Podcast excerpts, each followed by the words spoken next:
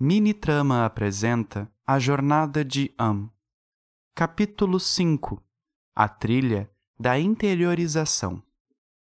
Na treva, meu corpo deslizou, flutuando em meio ao nada e desprendendo-se de sua carne.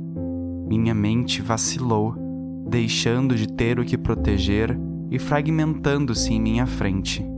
Memórias se espalharam em minha volta e, como uma chama que queima no quarto escuro, eu as iluminava na escuridão. Sem remorsos ou preconceitos, eu revivi os maiores traumas, as maiores derrotas, os piores machucados e as mais cruéis desilusões. Revivi minha mudez e sofri novamente pelo que já havia, há muito, sofrido. Mas entre as memórias eu também incendiei, revivendo, observando, vibrando com a maior de minhas alegrias, vendo cada detalhe em cenas que carregava dentro de mim. Meus pais, a aldeia, mesmo que rodeado de intempéries, eu construí uma vida digna de ser vivida.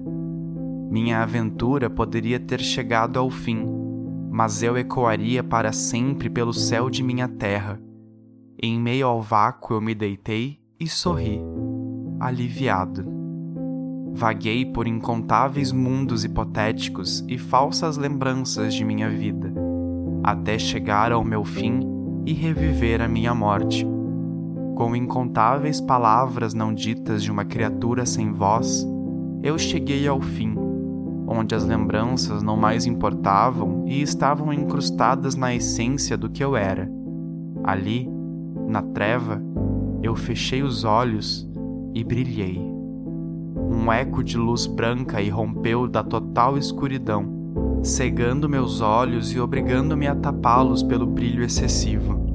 De branco a dourado, o preto iluminou, trazendo consigo a tranquilidade e a paz que fora tanto implorada. Em minha frente, após meus olhos se acostumarem com a luz, grandes criaturas formavam uma parede e me olhavam com ternura. Ali, em minha volta, cada um dos que eu vira e muitos outros me protegiam da escuridão com sua aura iluminada, e cada um, em uma reverência curta, se curvou em minha direção. Os dias brilhavam no mais puro amor que eu já havia sentido emanando calor ao meu corpo e fechando cada machucado que havia em meu ser. Sem dores, sem sangue, meu corpo arrepiava-se a cada onda provinda do círculo em minha volta. E com a cura, o maior, de auréola na cabeça, se aproximou, afagando meu corpo com o calor de seu próprio ser.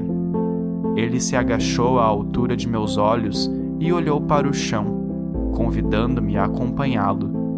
Ali, no meio da infinita luz, os pedaços de pífaro se encontravam enterrados em uma terra esverdeada, cujas gramíneas, ainda pequenas e frágeis, cresciam ao encontro do céu. De uma de suas pontas, pequenos ramos cresciam sobre as bordas do bambu, pequenas folhas que cresciam empoderadas pela terra em que foram plantadas.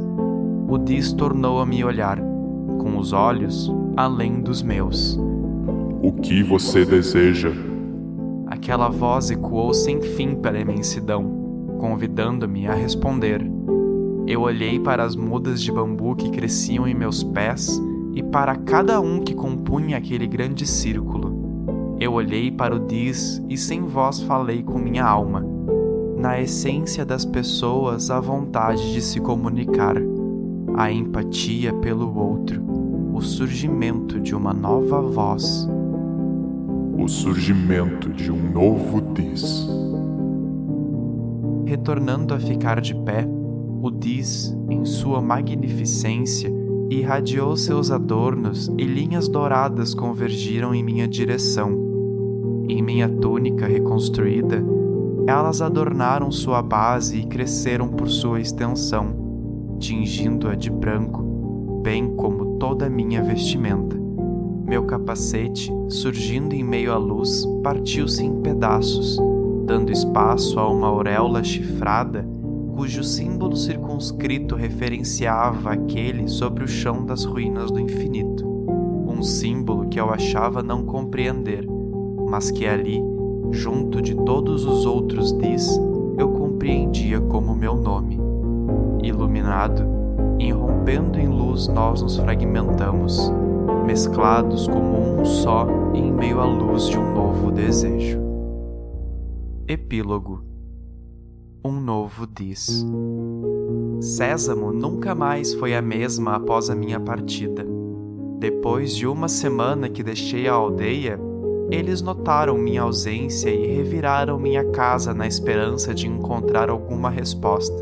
Seres que eu nunca achei que se preocupariam comigo sentiram empatia naquele dia, ajudando a me procurar da floresta aos campos verdejantes encontraram pegadas, encontraram fiapos, mas eu sumira sem deixar um rastro concreto a ser seguido. Em minha casa, revirada pela bagunça que eu fizera ao procurar os meus pertences, eles acharam que eu teria sido uma vítima de uma agressão em que eu não pudera pedir ajuda, mas logo descartaram tal hipótese.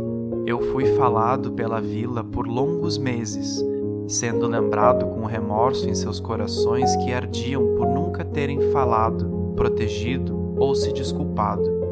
Eles não entendiam, mas algo havia despertado na essência de seu ser. Além de minha partida, outras mudanças aconteceram. Pierre sobrevivera ao ataque de seus algozes, sendo atendido às emergências, enquanto as famílias de quem o apedrejara eram expulsas da aldeia ele cresceria para comandar aquela cidade, sendo os ouvidos daqueles que antes não falavam.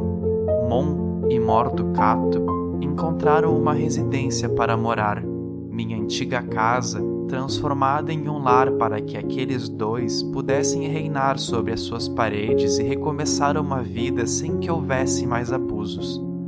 Os dois reformaram cada ambiente que eu não consegui mantendo em uma parede as fotos de minha família como memorial de que aquele lugar pertencera a pessoas dignas de serem lembradas. Em uma reviravolta nas regras da família, o Sr. John foi expulso de sua casa ao ameaçar publicamente aqueles que tentavam manter a ordem em Sésamo. Hoje, a antiga Sra. John, atual Sra. Hella, morava junto com seu filho Miro e seu genro Fobo Morson, uma família linda que demonstrava sua gratidão ao ajudar com carinho aqueles que chegavam em sua casa. No fundo, aqueles que não mudaram tornaram a transformar a sua realidade em algo que de fato construísse seu caráter como cidadãos amorosos em uma comunidade de gentileza. Eu sorri observando do alto da colina a cidade se movimentar. Sentado em uma pedra, com a capa sobre minhas vestes, eu passava horas de meu dia observando a vida acontecer. Eu não podia negar, cada passo havia sido bem vivido e hoje eu podia enxergar tudo aquilo que me causara dor com amor e acolhimento. Sob o piar do céu, Moca se aproximou pousando sobre meu ombro e contemplando junto de mim a aldeia em que cresci. Após virar um tis, o ovo que carreguei em minha jornada chocou em meio à luz, e desde então, Moca, a coruja, voa ao meu lado sobre esta terra prometida como um guia, um lembrete, como a voz que nunca tive. Ela piou e com o encostar de sua cabeça contra a minha, eu retirei de minhas vestes o pífaro que sempre carregava, e com o corpo de bambu eu toquei para que o vento carregasse minhas notas aos ouvidos do que lá embaixo trabalhavam no crescimento de Sésamo, não como lugar, mas como povoado. E em resposta à melodia, a floresta harmonizou. Sobre a brisa de verão, os pássaros se uniram e piaram em harmonia. A natureza me abraçara como igual, e ali nós nos fundíamos como um. Feliz, eu encerrei a música e tornei a olhar para Sésamo com lágrimas em meus olhos. Ali, Sentado sobre a pedra, eu sorri com gratidão por aquelas pessoas deixarem que eu as amasse, e respirando profundamente, eu deixei que o ar escapasse pela minha boca, suspirando o som que há tanto tempo havia me nomeado. Ah.